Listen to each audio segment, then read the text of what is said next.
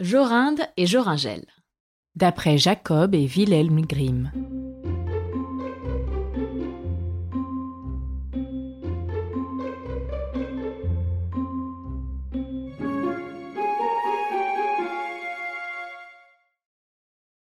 Il était une fois un vieux château au cœur d'une grande forêt épaisse où vivait toute seule une vieille femme qui était une très grande magicienne.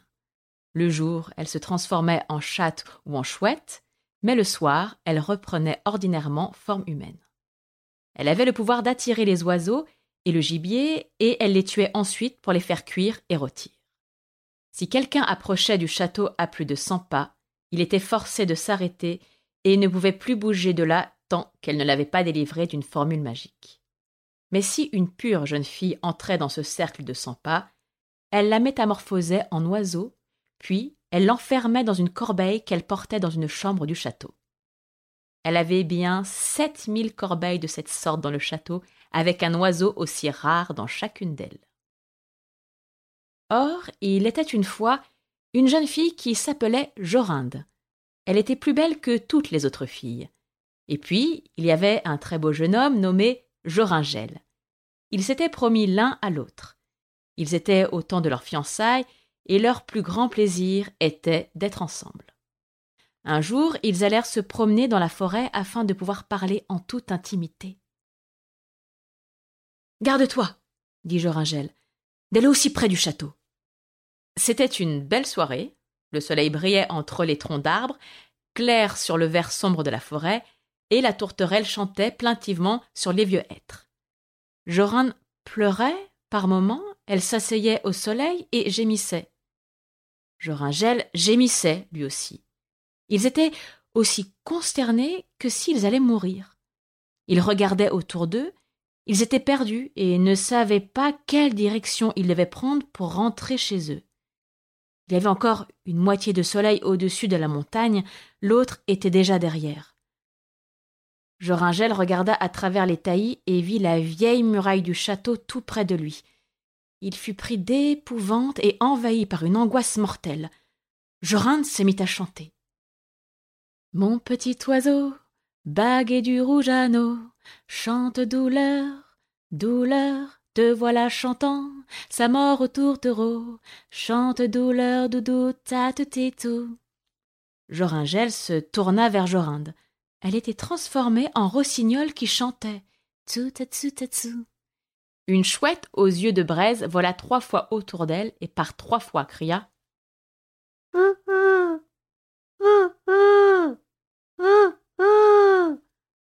Joringel ne pouvait plus bouger. Il restait là comme une pierre. Il ne pouvait ni pleurer, ni parler, ni remuer la main ou le pied. À présent, le soleil s'était couché. La chouette vola dans le buisson, et aussitôt après, une vieille femme en sortit jaune, maigre et voûtée, avec des grands yeux rouges et un nez crochu dont le bout lui atteignit le menton.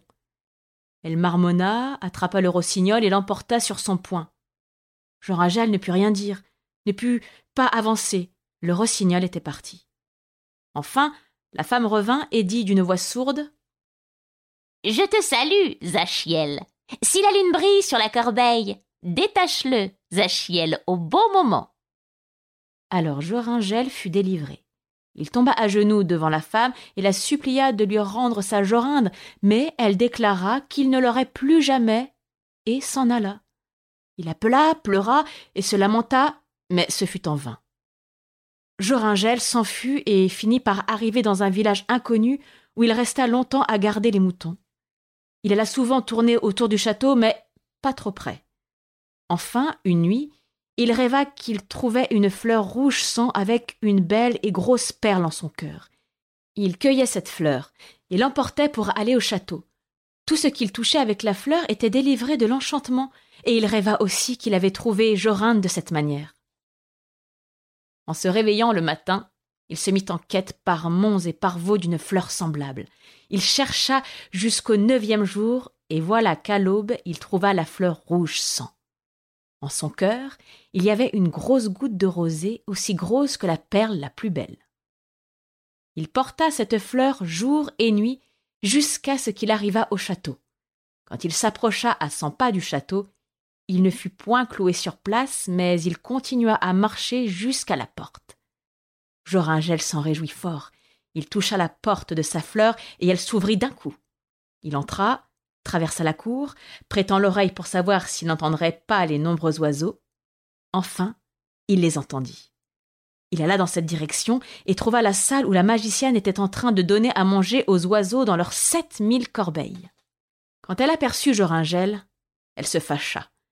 Prise d'une grande fureur, elle l'injuria et vomit tout son fiel contre lui, mais elle ne put pas l'approcher à plus de deux pas. Il ne tint pas compte de la magicienne et alla examiner les corbeilles aux oiseaux. Mais c'est qu'il y avait là des centaines de rossignols. Comment allait-il retrouver sa Jorinde maintenant? Pendant qu'il regardait ainsi, il s'aperçut que la sorcière s'emparait à la dérobée d'une petite corbeille contenant un oiseau et gagnait la porte avec elle. Sur le champ, il bondit sur elle, toucha la petite corbeille avec sa fleur et la vieille femme aussi. Maintenant, elle ne pouvait plus rien ensorceler.